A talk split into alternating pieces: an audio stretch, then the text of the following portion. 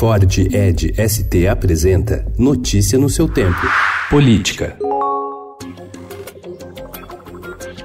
Anunciada a decisão do presidente do Supremo Tribunal Federal, ministro Dias Toffoli, de condicionar o compartilhamento de dados de órgãos do governo à prévia autorização judicial, já provoca efeitos em casos em andamento na Justiça. Em Santa Catarina, por exemplo, advogados de investigados na Operação Alcatraz, que investiga desvios de recursos públicos, apresentaram pedido para suspender ou mesmo anular os processos.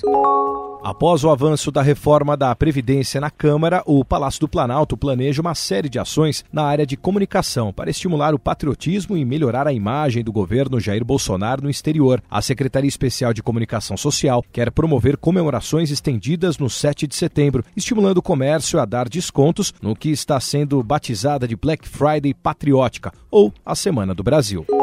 Aliados do governo já discutem a possibilidade da troca de integrantes na Comissão de Relações Exteriores do Senado para tentar uma sabatina e uma votação menos hostil ao nome do deputado Eduardo Bolsonaro. Escolhido pelo pai, o presidente Jair Bolsonaro, para assumir a embaixada do Brasil em Washington, o parlamentar precisa do aval da maioria dos senadores para poder assumir a vaga. A organização da 13ª edição da Feira do Livro de Jaraguá do Sul informou ontem que após o cancelamento da participação da jornalista Miriam Leitão e do sociólogo Sérgio Abranches no evento por causa de ameaças, será proposta uma mesa sobre o tema ódio em tempos de internet.